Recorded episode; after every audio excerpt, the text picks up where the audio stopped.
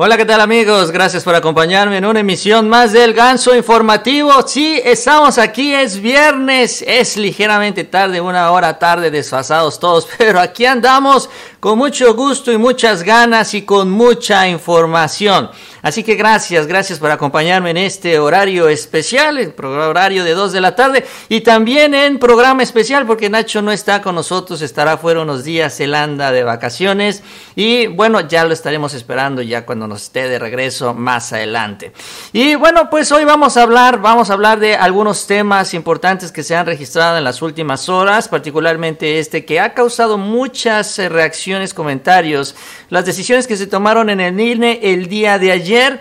Y es que bueno, ayer pues lo que más suena es el escándalo, la multa en contra de Samuel García y la posibilidad, bueno, o el acercamiento porque se acerca a la posibilidad de la anulación de su elección. Esto todavía no sucede, pero cada vez está más cerca Samuel García sobre este tema. También se habló sobre el candidato de San Luis Potosí que habría sido financiado por cabeza de vaca. Ojo, este tema también salió, aunque no ha sido tan comentado y una serie de multas en donde el partido del presidente es el partido que tiene más multas. De esto vamos también a platicar el día de hoy.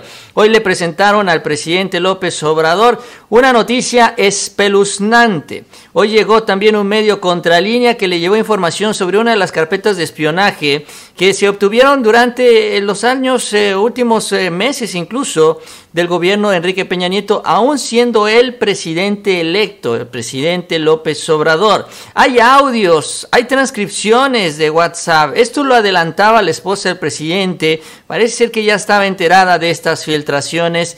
De esto también vamos a platicar y vamos a cerrar también con el tema del el gas del bienestar, que es un asunto importante. Habló el presidente López Obrador sobre este tema y vamos a actualizar cómo van todos estos datos al respecto. Así que les invito a que me acompañen durante los próximos próximos minutos en esta emisión de El Ganso Informativo. Y bueno, antes como siempre, si les gusta este video, si les gusta esta información, les invito a que se suscriban a este canal. También les agradezco mucho ese like ese nos ayuda en las redes sociales con estos algoritmos.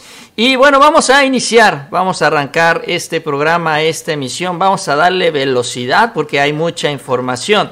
Bueno, el tema entonces les decía que más trascendió el día de ayer sobre el asunto del INE es la multa que recibe Samuel García, estos 55 millones por las aportaciones indebidas que pues se dieron por parte de Mariana Rodríguez, su esposa, la influencer, trayendo al tema a discusión este asunto, la participación de los influencers en la política y todo esto que también ya incluso pues eh, con la, el comentario del presidente, ahorita vamos a escuchar lo que dijo, pues también se levanta esta, efectivamente esta polémica. ¿Cuál debe ser el papel de los influencers? cómo deben ser contabilizados en los procesos electorales y cómo pues se antepone esto o no a la libertad de expresión que tienen los influencers que al final de cuentas son ciudadanos como todos los demás que utilizan las redes sociales. La única diferencia, que para algunos es sustancial, para otros no tanto, es que tienen un mayor número de seguidores. Y sin embargo, bueno, esto es lo que entró a discusión.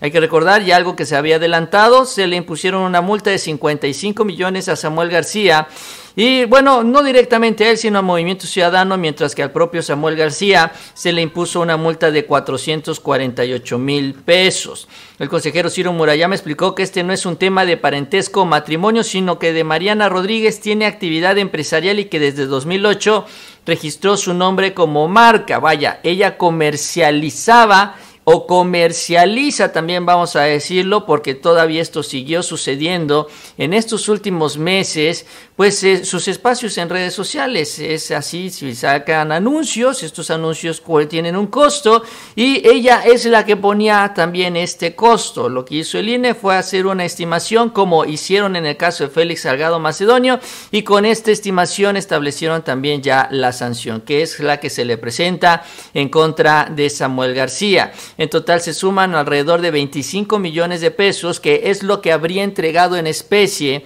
Mariana Rodríguez y que se tiene que contabilizar a los gastos de campaña de Samuel García. Esta es la parte importante, que se suman a los gastos de campaña. Ahora vamos a escuchar parte de los argumentos.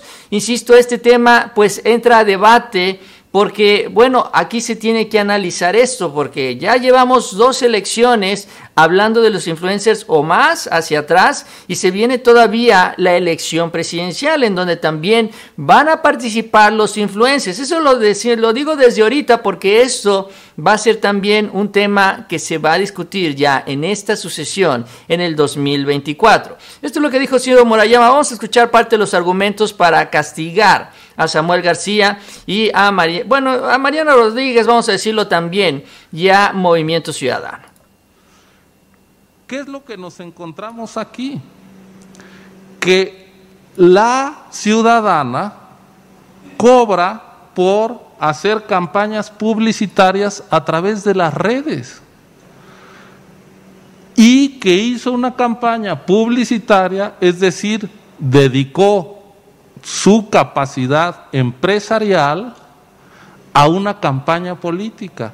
Y eso es lo que se debió de haber reportado y contabilizado. No estoy hablando de ningún nexo matrimonial o familiar, eso no importa en esta ecuación.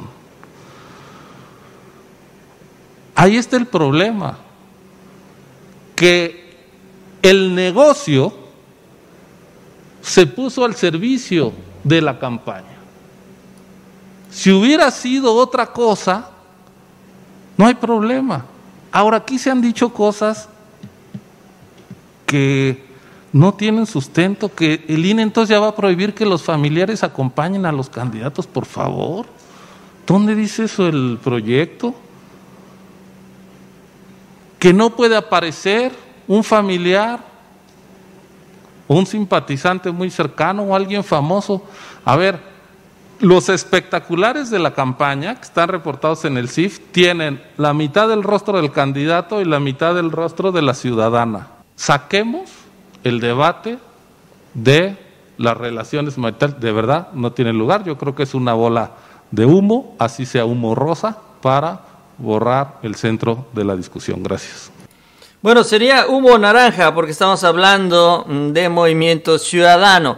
Pero sí, aquí el punto es que Mariana Rodríguez sí es la esposa de Samuel García, sí también ella tiene derecho como su pareja de apoyarlo, claro que sí, con justa razón y es obvio y es natural que se iba a dar el apoyo de Mariana Rodríguez hacia su esposo, pero también es un hecho que ha sido incluso confirmado por ellos mismos que Mariana Rodríguez participó en esta campaña como un activo en la campaña de Samuel García, como lo dice también el propio Ciro Murayama, ella apareció en los anuncios, sus mensajes, todo lo que hizo en sus redes sociales fue programado, fue planeado con la intención de apuntalar a Samuel García. Samuel García y Mariana Rodríguez sabían y conocían del alcance que tenía ella en esta red social, sobre todo en Instagram, y por eso utilizaron sus espacios para difundir su información. Incluso el propio Samuel refiere que en algún momento antes de iniciar la campaña, bueno, se programó cuál iba a ser el papel de Mariana Rodríguez en la campaña electoral de Samuel García. Ojo, de Samuel García,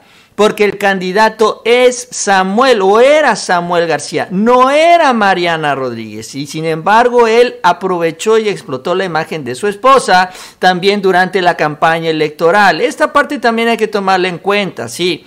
Tanto la pareja tiene el derecho, pero también se hizo con toda la intención, discúlpeme, pero es que dicen, es que si no fuera famosa, entonces no le estarían diciendo nada. Bueno, si no fuera famosa, Mariana Rodríguez no habría aparecido en los carteles, no habría tenido un papel preponderante en la campaña de Samuel García porque no le hubiera servido, porque finalmente pues ella lo que aprovechó fue la presencia de ella, su fama, bueno, no sé si sea famosa, pero así es como le dicen, pero aprovechó la presencia que tiene para él apuntalar su imagen. ¿No? Ese también fue la intención, es un hecho, se hizo con toda la intencionalidad. Aquí ahora el punto también y algunos que están discutiendo, y también vale la pena mencionarlo, es el castigo. ¿Por qué el INE, cuando Félix Salgado Macedonio se toma un video con su propio celular, que tiene muchos menos suscriptores que Mariana Rodríguez, no sé cuántos tiene, pero tiene unos cuantos de miles, no tiene la misma cantidad. Se toma un video se le contabilizan alrededor de 20 mil pesos por dos, tres videos y a él le quitan la candidatura, mientras que a Samuel García por no declararlo le imponen una multa. Esa es ahora la otra diferencia. Eso también es algo que en el INE, bueno, pues se discutió. Vamos a escuchar lo que dijo el representante Morena, Sergio Gutiérrez, también sobre este tema. Que el propósito de la señora Mariana Rodríguez fue la de hacer propaganda para un candidato. A mí no me interesa si es su esposo o no. A mí solo me interesa que el candidato de Movimiento Ciudadano recibió propaganda que no reportó y esa propaganda era por una persona o por un ente prohibido. El debate del amor aquí no viene a colación, aquí viene el debate jurídico. Y en el debate jurídico nos queda claro que el propósito de publicitar a un candidato, Samuel García de Movimiento Ciudadano, era una clara estrategia de campaña. Quien no quiera reconocer que era una clara estrategia de campaña, estará cegado o cerrado a ver una realidad. Pero tenemos que reconocer la segunda realidad, la que implica que el costo que le están imputando a esa campaña realizada por Mariana Rodríguez en favor del candidato Samuel García de Movimiento Ciudadano, que repito, no me importa si es su esposo o no, debe de actualizarse en los montos, porque si no, se estará solapando una simulación, se estará generando un precedente bueno, es parte de lo que dice entonces el consejero, el eh, representante Morena, perdón, en el Consejo Electoral del INE, lo que dijo el día de ayer, también hablando sobre este tema. Y queda este asunto, ¿no? De la candidatura de Samuel García. ¿Por qué? A Félix Salgado Macedonio, porque a Raúl Morón en esta etapa de precampañas que hicieron exactamente lo mismo, porque es exactamente lo mismo, es un, video que se publicó en las redes sociales, que es lo mismo que hacía también Mariana Rodríguez, publicaba videos, stories, esos son las stories, videos pequeños, cortos en la red social. ¿Por qué a Félix y a Raúl Morón le quitan la candidatura? ¿Y por qué en este caso no se habla nada de esto? Finalmente no se declaró ni en uno ni en otro caso. Así de sencillo, así de directo, no hay ni siquiera que discutirlo más. Son dos hechos idénticos, son dos omisiones idénticas.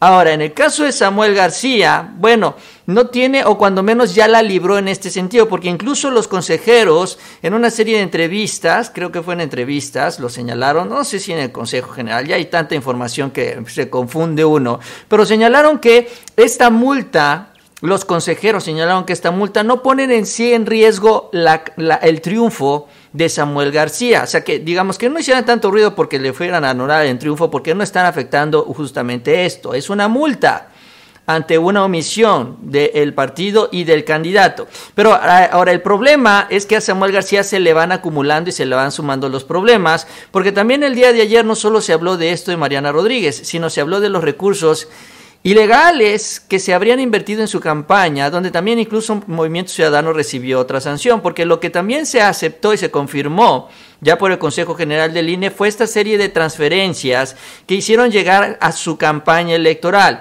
recursos ilícitos para esta campaña que pues se registró en el estado de Nuevo León y que habrían sido triangulados por los familiares del propio Samuel García, su madre y sus hermanos, que se suma también a lo que él mismo declaró, que su familia estaba ayudando para la campaña y que le había metido varios millones.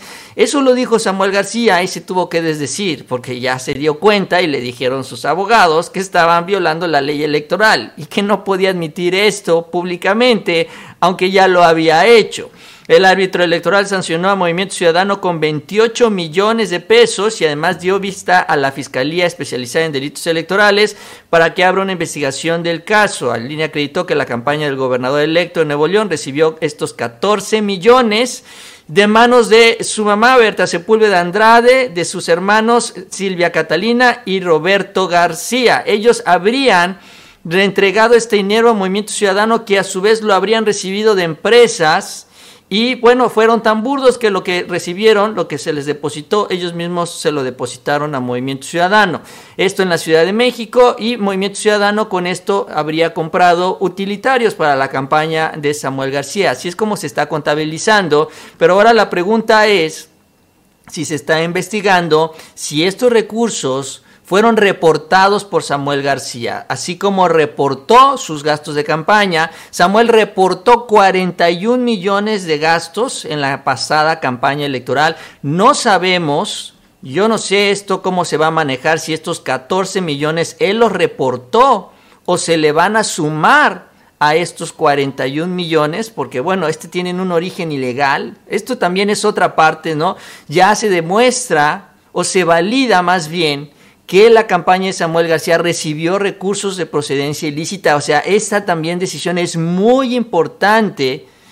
Y entonces tienes los 41 millones, tienes los 25 millones que le debió haber cobrado Mariana y tienes los 14 millones que depositaron sus familiares. Entonces, aquí la pregunta es cómo van a manejar la suma al final de toda esta historia, porque Samuel García tiene un tope de 72 millones y actualmente está a 2 millones nada más de rebasar ese tope. Y así que si le encuentran por ahí algo otro, algún otro post, por ejemplo, Nacho ha denunciado que muchos mensajes que escribió Badaboom, en donde pues eventualmente también se tiene que analizar si no había un convenio comercial con Badaboom a través de las redes sociales. Y así algunos otros anuncios que no haya él reportado, alguna otra portada en donde él haya aparecido y que tampoco ha reportado. Y sumando ahí, llega a rebasar estos 72 millones de pesos, entonces ahí sí estaría en un verdadero problema Samuel García en donde puede anularse el triunfo electoral. Ese es el problema, el verdadero problema que tiene. No es tanto pagar las multas, que sí son bastante onerosas, pero ahora el problema es si rebasa los topes de campaña. Y ya esa cantidad ya tampoco la puede definir él. Eso lo va a definir la autoridad electoral ahora como lo hizo el INE, que ya le suma estos 25 millones y pues se va a definir qué tanto más se va a ir sumando y al final se verá este resultado. Pero esto tomando en cuenta ya pues esta situación de entrada, cómo manejó los recursos para su campaña, toda una triangulación. Es, es que también esto queda ya también como parte de su historial político, que eso es también lo que se está viviendo. Bueno, Movimiento Ciudadano dice, no permitiremos que se manche el triunfo legítimo y contundente de Samuel García en Nuevo León, pues dicen que van a impugnar obviamente ante el Tribunal Electoral del Poder Judicial de la Federación. Sus argumentos, dice, en un escenario similar ocurrió en 2018 cuando el INE también pretendió que se consideraran como gastos de campaña las publicaciones de Mariana Rodríguez.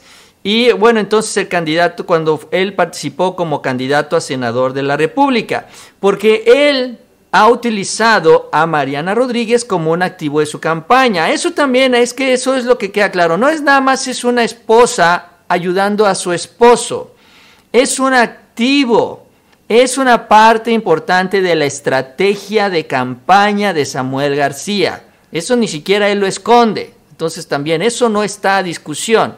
Ahora aquí la discusión es si se debe de contabilizar o no. El Tribunal Electoral falló a, favor de Samuel García. Dice, estableció que se trató de publicaciones protegidas por la libertad de expresión que no constituyeron irregularidades en la fiscalización ni un gasto que se debe reportar. Este precedente legal es el que van a utilizar una vez más en esta, en esta impugnación del Tribunal Federal Electoral. Esto es lo que tiene con mucha confianza Samuel García, porque bueno, él dice, ya tengo yo, ya me acusaron de esto, ya el tribunal falló a mi favor en 2018, entonces ahorita tiene que también fallar a mi favor para que se dé este, se mantenga este precedente. Dice la sola publicación no constituye una irregularidad en materia de fiscalización, un gasto a reportar en el informe respectivo y rechazamos rotundamente que se presenta cosificar, se pretenda cosificar a Mariana Rodríguez e imponer un precio al apoyo que le brindó a su esposo. Ahí bueno, se terminan haciendo la víctima Pero pues realmente quien le puso precio no a ella, sino a su espacio en redes sociales fue justamente Mariana Rodríguez. Ella lo comercializaba y pues ella puso un precio y la gente pagaba y pagó para aparecer ahí, o bueno, no ellos, pero sí sus productos en los espacios de redes sociales de Mariana Rodríguez. A ella no es a la que se le está poniendo el precio, se le está poniendo el precio a su cuenta en redes sociales, que es algo muy distinto también para precisar, porque aquí ya empiezan con todo este show. Entonces, aquí lo importante y la expectativa es lo que va a decir el Tribunal Electoral del Poder Judicial de la Federación. Y vamos a decirlo y tenemos que reconocerlo, Samuel García se ha movido muy bien con los magistrados del Tribunal Electoral. Incluso se refiere a trascendidos que ya hace algunos días se reunió con tres de estos magistrados allá en Nuevo León, donde los habría invitado o se habrían reunido para cenar, incluso en compañía de Mariana Rodríguez. Imagínense nada más los magistrados de este tribunal cenando ya reuniéndose con Samuel García, pues obviamente, ¿qué es lo que se piensa? Que ya llegaron a un acuerdo. Y es que todas las decisiones o la gran mayoría de ellas han resultado a favor de Samuel García en esta última instancia. Entonces, por eso es que él está tan confiado de que las cosas van a salir a su favor una vez más. Y es que, bueno, sí, el historial así lo señala. Miren lo que dice este artículo. Samuel García, el coleccionista de multas que nunca paga porque todas salen a su favor. Ha sido sancionado en numerosas ocasiones por su comportamiento y sus supuestos errores en sus campañas políticas, pero de alguna manera, dicen, suele evitar sus faltas. Ya habla sobre el tema que les mencionaba de Mariana Rodríguez y el antecedente de la candidatura al Senado. Sin embargo, habla de otros dos casos mucho, muy recientes. Por ejemplo, el mes pasado, en junio, la sala regional del tribunal determinó que eh, eh, Samuel García habría incurrido en violencia política de género contra Clara Luz. Recordarán ustedes que por incluir la imagen de Clara Luz con la frase vieja política, pues ahí pues salió el tribunal a decir, pues estás incurriendo en violencia, en violencia política de género y tienes además que disculparte públicamente, pagar un spot donde aparezcas disculpándote y tienes que llevar un curso también de concientización. Al igual que Gerardo Fernández Noroña, que tuvo que disculparse públicamente después de que se le señaló de exactamente lo mismo. Eh, y bueno, sin embargo, sin embargo esto no sucedió. Ese mismo mes Samuel García también, eh, bueno, esto fue echado, esto fue realizado por la sala regional del tribunal y fue echado para atrás por la sala también, la sala, pues la suprema sala del tribunal electoral. O sea, no lo hizo, se le echó para atrás el castigo, se le quitó el castigo a Samuel García. Entonces nunca hubo disculpa, no hubo nada porque se le quitó. Ese mismo mes Samuel García evitó otra sanción, el Tribunal Electoral lo absolvió de una votación en una votación dividida que le había preparado el magistrado Luis Espíndola Morales por calumniar a su ex competidor, el priista Adrián de la Garza, quien lo señaló como responsable de que Nuevo León fuera el primer lugar en homicidios y secuestros. Los magistrados coincidieron en que esa aseveración, dice, con base en información pública, eh, pues eh, decidieron no multarlo porque según ellos así es el debate público propio de una contienda electoral. Así que también ahí la libró. O sea, en estas dos reclamos, dos quejas que recibió de sus dos competidores en Nuevo León, pues eh, no tuvo ningún problema. En el 2018, cuando se quejaron por lo de Mariana Rodríguez, no tuvo ningún problema. Y entonces por eso él se siente que ahora, en el 2021, que una vez más reclaman este mismo tema, tampoco va a tener problema. Y vamos a ver si es cierto, porque aquí hay un punto que también se le suma y que no estaba en las ocasiones anteriores o en otros estos otros casos, que es este elemento de los influencers. Vamos a centrarnos un poquito en ello, porque eh, Samuel García no es el único que está envuelto en este tema de los influencers, no es el único involucrado en este asunto, sino también está el tema del Partido Verde, donde se refiere que pagaron a 104 influencers, precios entre los 100 mil y los 50 mil, 60 mil pesos eh, en donde también subieron estos mensajes los influencers, al igual que Mariana Rodríguez, ciudadanos que pues decidieron hablar de la política y usaron sus espacios para hablar sobre estos temas. Ahora, ahí se asegura que se entregó una cantidad de dinero, pero tampoco se puede demostrar, porque bueno, pues estas transacciones muchas veces son en efectivo, no hay ninguna huella que quede sobre esto y queda nada más en los dichos e interpretación de las autoridades, como en el caso de Mariana Rodríguez, que no cobró nada, tampoco se les puede demostrar que se les pagó a los influencers o cuando menos a todos ellos. Ojo, ¿eh? Entonces, este tema se va a discutir a la par. El Partido Verde también va a impugnar esta decisión en el Tribunal Electoral del Poder Judicial de la Federación, que tendrá que revisar estos dos temas, la participación de los influencers en las campañas electorales. Si es que es un tema espinoso, la verdad es que es un tema espinoso y es un arma de doble filo, el cual tenemos nosotros también que ver con mucha atención. Porque hay que decirlo, también en la 4T hay, vamos a decir esta palabra, que no, me gusta luego utilizarlo en esto de la política, pero también hay influencers en la 4T. También hay cuentas que tienen muchos seguidores, también están los youtubers que tienen seguidores y tienen vistas y que también hablan sobre estos temas y que eventualmente con estos antecedentes, si se confirma en el Tribunal Electoral, también los influencers de la 4T pueden recibir multas y sanciones si es que hablan bien del presidente, si es que hablan bien de los proyectos de la cuarta transformación, etcétera, etcétera, etcétera, sin que hubiera un peso de por medio y sin que se, sin que se pudiera comprobar, que son los mismos casos de Mariana Rodríguez, en donde no hubo ningún peso, y en el caso del verde, en donde en, no en todos casos se ha podido comprobar. Entonces, con estos antecedentes, pues sí, es un asunto que se tiene que analizar. Por eso también el presidente López Obrador habló sobre este tema y se le preguntó,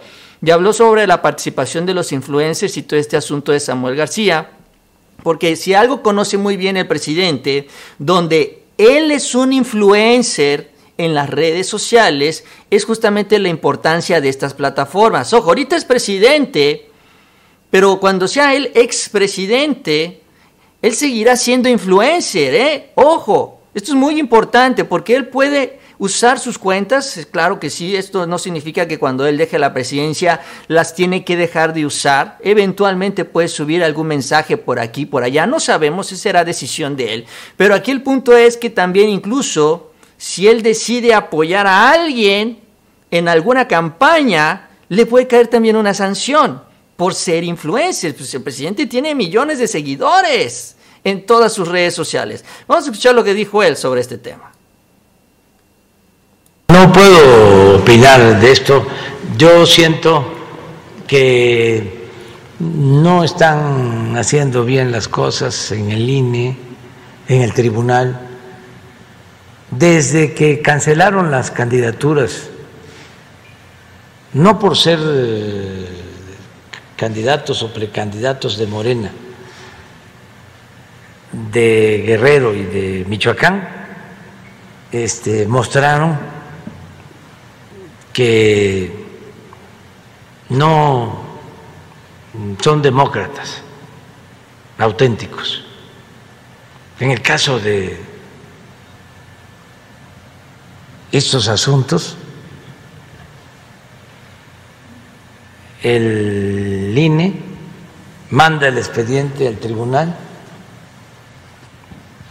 el tribunal responde diciendo sí eh, debe eh, sancionarse por un supuesto eh, gasto no comprobado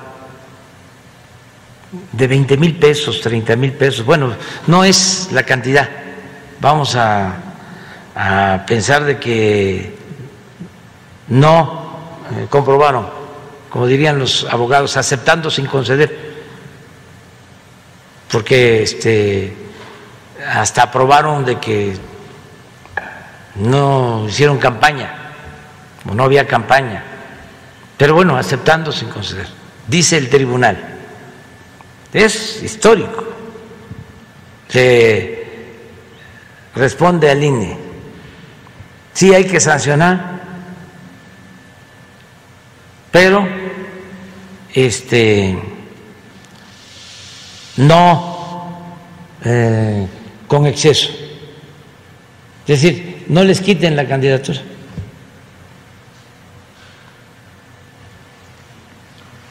responde el INE al tribunal con más agravantes. No solo este, no comprobaron, sino lo hicieron con dolo. Resuelve el tribunal, quítenle la, las candidaturas. O sea, una contradicción completa. El mismo tribunal que está planteando es un exceso, luego cambia de parecer de manera muy rara y resuelve o termina resolviendo, quítenles las candidaturas. Y bueno, ayer el presidente hablando de las inconsistencias de nuestro sistema electoral y sobre todo él fue muy insistente hoy al hablar del caso de Samuel García, señalando que bueno, pues la esposa de Samuel García está en su derecho de apoyar a Samuel García, que no se le debe, incluso, incluso se puso del lado de Samuel García se puso en contra de esta decisión del INE por estas incongruencias que él está señalando y sobre todo hablando de que los influencers deben de tener una libre participación, que no se les debe de censurar, no se les debe de callar, porque también aquí hay otra cosa que hay que valorar en este tema de los influencers. Estos, pues los influencers o las voces en las redes sociales son el contrapeso a las voces de los medios tradicionales, a los periodistas, a los que se sienten ahí arriba de todos los demás mexicanos que se paran el cuello y dicen yo soy periodista y tú no, porque eso es lo que dicen los periodistas periodistas entre comillas, a los influencers, a nosotros los youtubers, a quienes están en las redes sociales, a quienes van a la conferencia mañanera, que dicen, ay, es que se llena de paleros, si no se llena no son periodistas. Es, es este mismo debate. Entonces, aquí se habla mucho de regular a los influencers, que significaría callar las voces de los medios independientes que no son periodistas tradicionales, que no están en estos medios masivos de comunicación, pero que sirven de un contrapeso informativo, mientras que ellos tienen toda la libertad de decir lo que quieran, porque nadie habla de regular a los medios, nadie habla de regular a López Dóriga o a Carlos Loret, se habla de regular a los youtubers, se habla de regular a quienes escriben en su Facebook o quienes escriben en Twitter, a ellos sí hay que regularlos. Ellos sí que se callen. Mientras que los periodistas tradicionales, mientras que López Dóriga, Loré de Mola, mientras que Broso sigan hablando pestes del gobierno, que ellos, ellos tienen también millones de seguidores. Ah, pero ellos no son influencers, son periodistas. ¿Ya ven la diferencia? Esto, esto es también lo que está a discusión. Esta también es una estrategia muy perversa de tratar de callar las voces que no están metidas, insertadas ahí en estos medios de comunicación. Porque en la veda los medios pueden hablar de lo que quieran. ¿A poco alguien ha dicho a un medio, oye, tú tienes que dejar de hablar de política? Nadie. ¿A poco el INE se los ha dicho? Tampoco. Finalmente eso solo es en las redes sociales. Digo, está prohibido contratar spots. Bueno, no, no, puedes contratar spots, pero se hacen reportajes negativos. Ahí ya salió y lo revelaron en Palacio Nacional. Entonces también este debate va un poco más allá de lo que representa el propio Samuel García e independientemente de lo que vaya a suceder, también se tiene que establecer esta figura de los influencers. ¿Cuándo se es un influencer? ¿Cuántos seguidores tienes que tener? ¿Cuántas vistas? ¿Cuántos likes? ¿No? ¿Cuándo eres y cuándo no eres? Porque una persona con 100 ya es influencer, perfecto. O se necesitan mil, cinco mil, diez mil, quinientos mil. Eso también se tiene que establecer. Tú no nada más puedes decir es que yo a ti te veo como influencer, porque eso es algo muy subjetivo. Así no puede funcionar la ley. Entonces son muchos, muchos detalles que están metidos en este tema de Mariana Rodríguez y de los del Partido Verde y que bueno, ahora están empezando a ser este centro de atención y que bueno, los precedentes que se van a sentar también van a ser muy importantes para todos nosotros que estamos en las redes sociales porque cualquiera puede ser señalado como influencer. Insisto, ¿cuál es la diferencia entre un influencer y una persona que no lo es? Y ese es el punto de partida para esta discusión. En el marco también de esto, Nacho hizo un video y es interesante también el análisis, señala en su video eh, que, bueno, pues esta posición del presidente López Obrador, que se empata con la posición, obviamente, del Movimiento Ciudadano, condenando esto que está ocurriendo en el INE y que eventualmente puede concluir en el Tribunal Electoral del Poder Judicial de la Federación, puede impulsar una alianza donde se consigan votos para una reforma electoral que cambie todo esto que barra y se deshaga de estos consejeros electorales, establezca un nuevo sistema en donde se incluya la participación de estas voces independientes, como les decimos en pocas palabras, influencers. Entonces, esta es una posibilidad también que yo lo veo interesante porque sí, en la política, la política más bien es tiempo y circunstancia y si tienen una bandera común, pues entonces se pueden sumar los votos y se puede avanzar en esta reforma que ya se adelantó, se va a presentar por parte de la cuarta transformación. Pero bueno, así está el escenario y ya para terminar con este tema del INE, también es importante que también se opacó con este tema de Samuel García, se habló sobre este eh, financiamiento de cabeza de vaca, también que envió dinero, desvió recursos a la campaña electoral en San Luis Potosí, desde Tamaulipas hacia San Luis Potosí. Ahí Carla Humphrey es la que presentó, la consejera pareja de Santiago Nieto, es la que presentó argumentos, sobre todo para pues, definir esto, de que Octavio Pedrosa habría recibido aportaciones desde Tamaulipas. Afirmó que existen, Carla Humphrey, indicios de operaciones inusuales que consisten en depósitos en Tamaulipas con disposición en San Luis Potosí las cuales involucran empresas fachadas.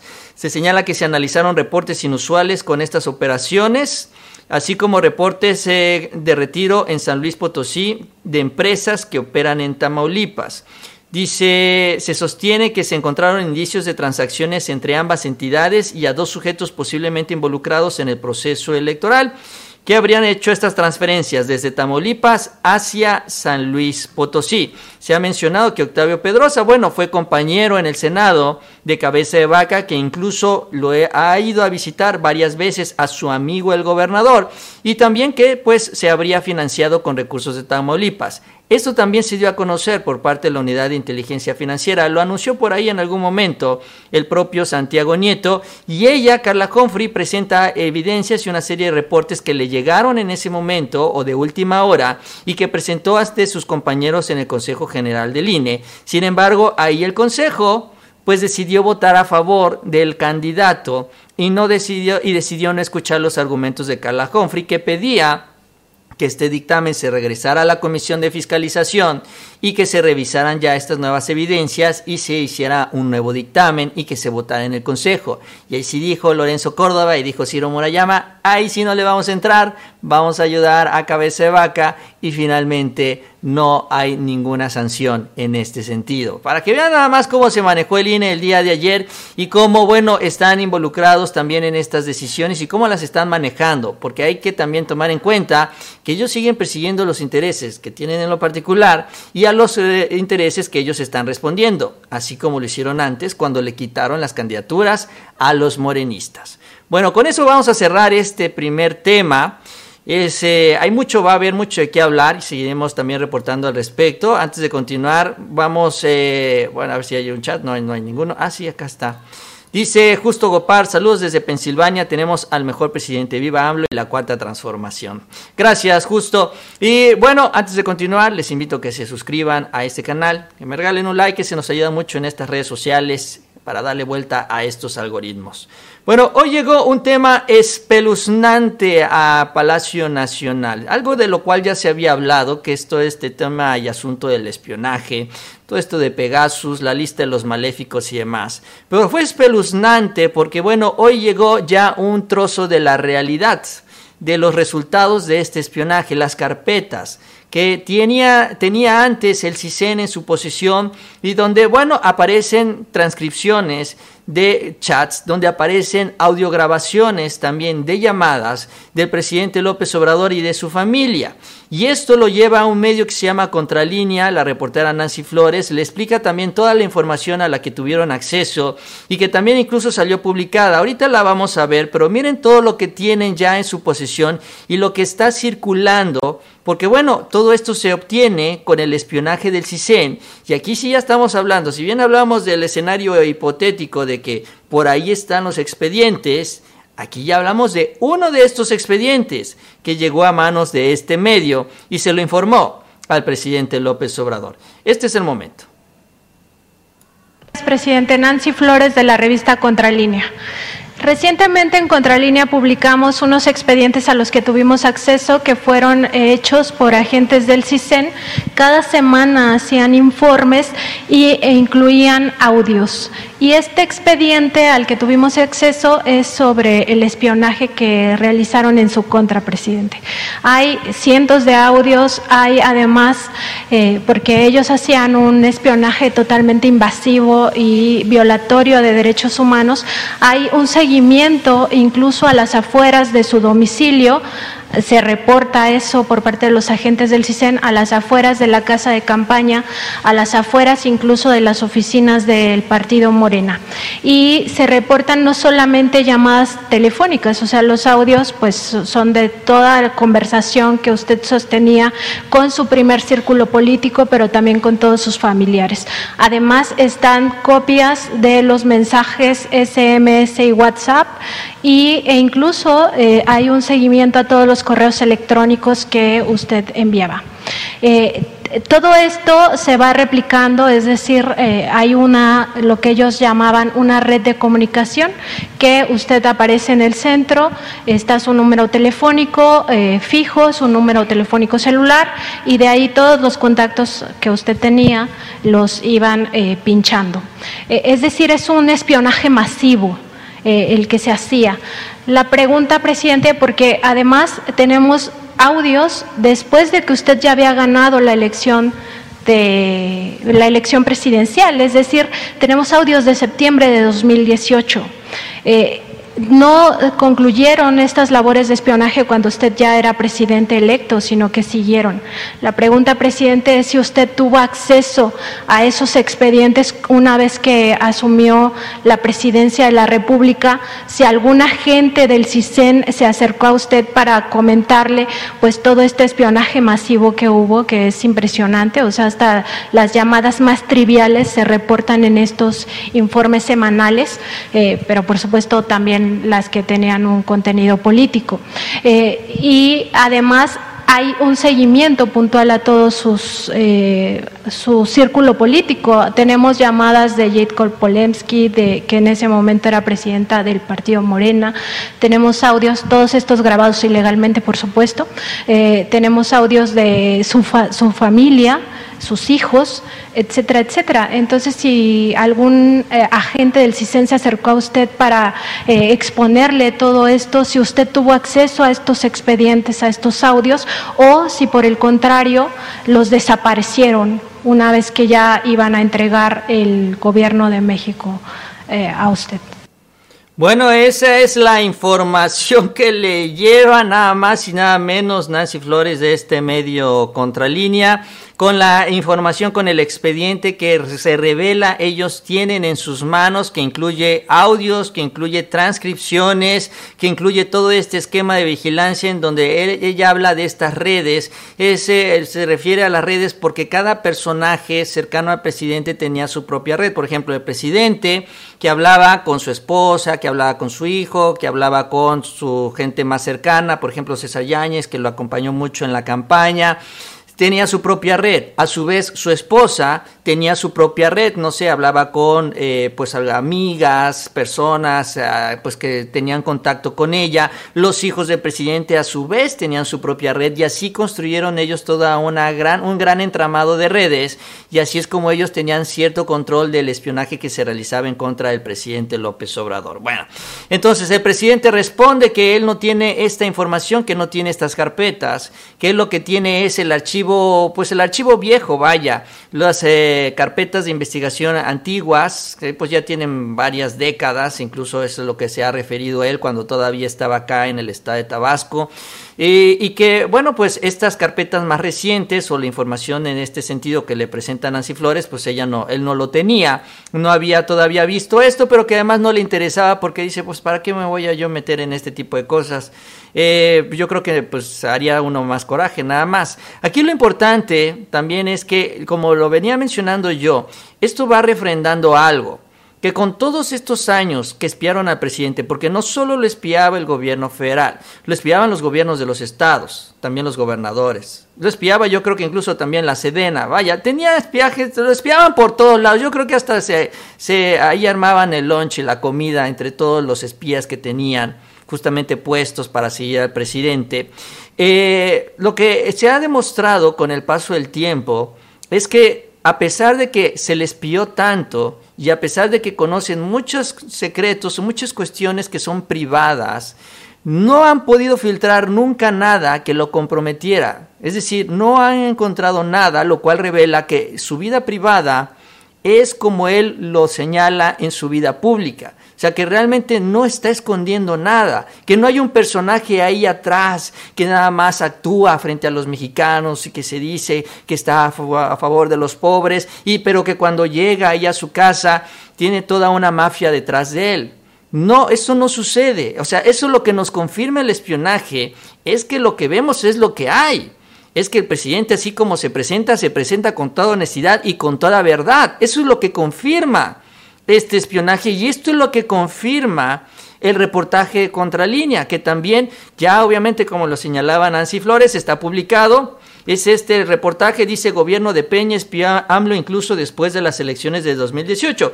Es bastante extenso, así que obviamente nada más lo vamos a, a, resumir, vamos a ver algunas partes como generalmente lo hacemos, pero si les interesa sí vale la pena verlo porque este ya es basado en el expediente del CISEN.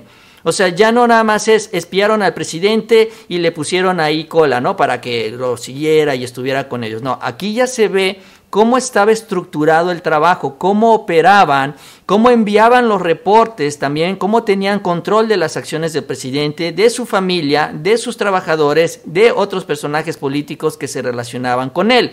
Por eso tiene mucho valor este reportaje porque ya hablamos de cuestiones en concreto, cómo se hacía el espionaje al presidente López Obrador.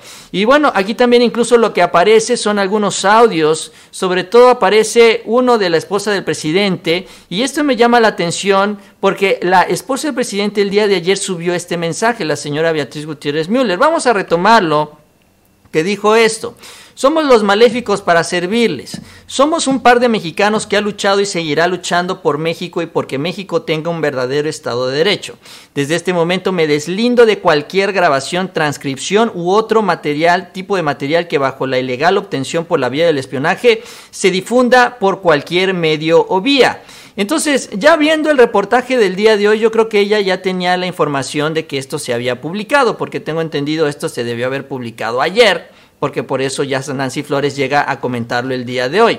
Entonces, ayer ve, este, bueno, incluso fue desde el 21 de julio, ¿no? Entonces, eh, ella ve, yo creo que esta información se lo, se lo reportan a ella, a, la esposa del presidente, y por eso también en, en este contexto, en todo esto, pues ella sube este posicionamiento, porque lo que aparecen aquí son una grabación de ella, una grabación telefónica y una transcripción de uno de sus chats que esto es lo que se reporta, entre otras cosas, también en este reportaje de Contralínea.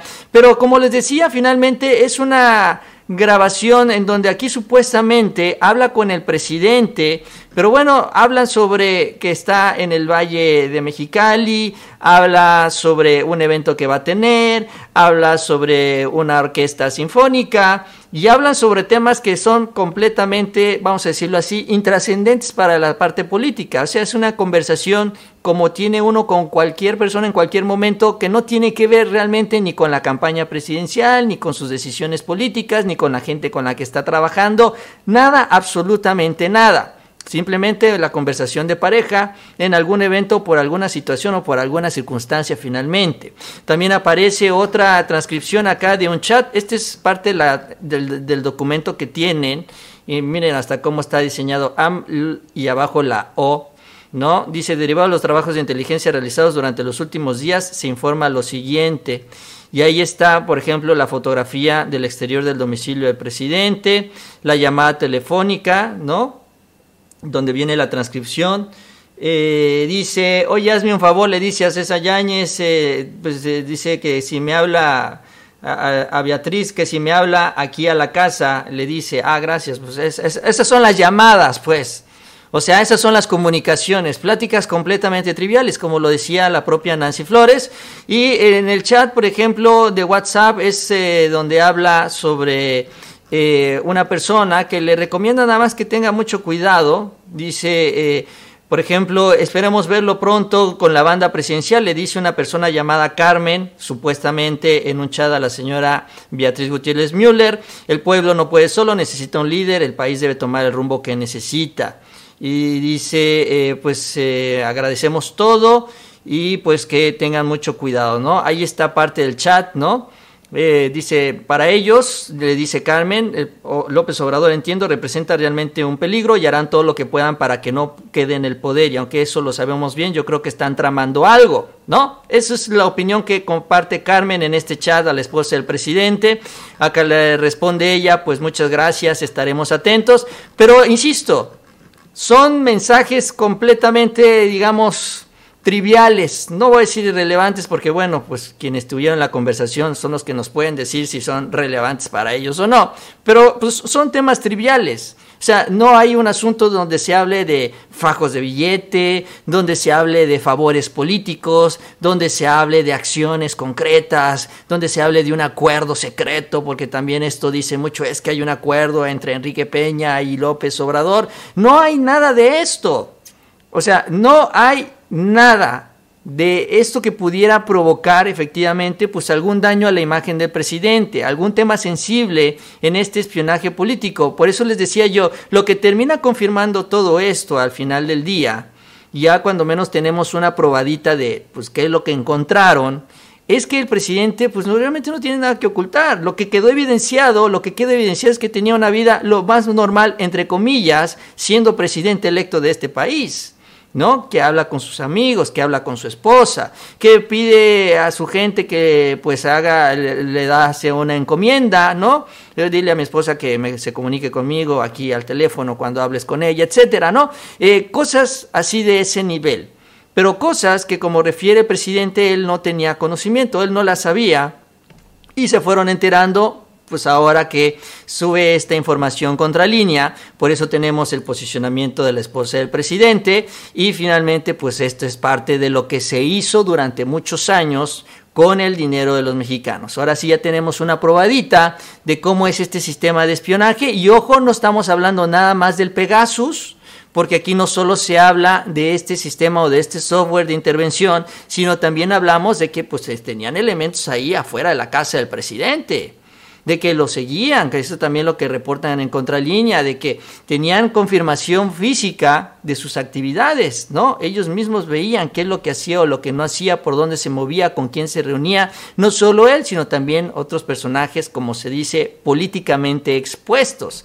Es decir, es toda una estructura que estaba operando desde el CISEN justamente para espiarlo y haciendo el presidente electo, que esto es lo increíble de todo, sabiendo que ya era inevitable que llegara ahí a Palacio Nacional y que él tuviera control y conocimiento de esta área de inteligencia, que es el CISEN. Pero aún así, Aún así decidieron de todos modos mantener este nivel de espionaje y bueno, pues es también parte de la información espeluznante, hay que decirlo, porque es yo creo que pues una pequeña muestra de qué tan capaces eran de meterse en las vidas de cualquiera en los eh, sexenios del PRI y del PAN. O sea, es una pequeña probadita de lo que eran capaces de hacer para mantener el poder a toda costa.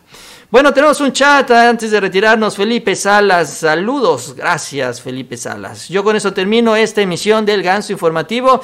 Ya emisión de viernes. Arranca también el fin de semana. Yo les agradezco que me hayan acompañado en esta transmisión, en este espacio. Espero que les haya gustado el video. Les invito a que se suscriban a este canal. No se van a arrepentir. Ahorita Nacho anda de vacaciones, entonces pues no está transmitiendo con nosotros. Ya estará de regreso, aunque ya también les adelanto, yo me voy a tomar unos días más adelante, ya les avisaré cómo va a estar la cosa. Pero bueno, mientras aquí seguiremos, así que les invito a que sigan pendientes de la información. Les agradezco mucho ese like, nos ayuda en estas redes sociales y nos veremos más adelante con más emisiones de este ganso informativo. Por ejemplo, ahí tenemos otro mensaje, Hugo García.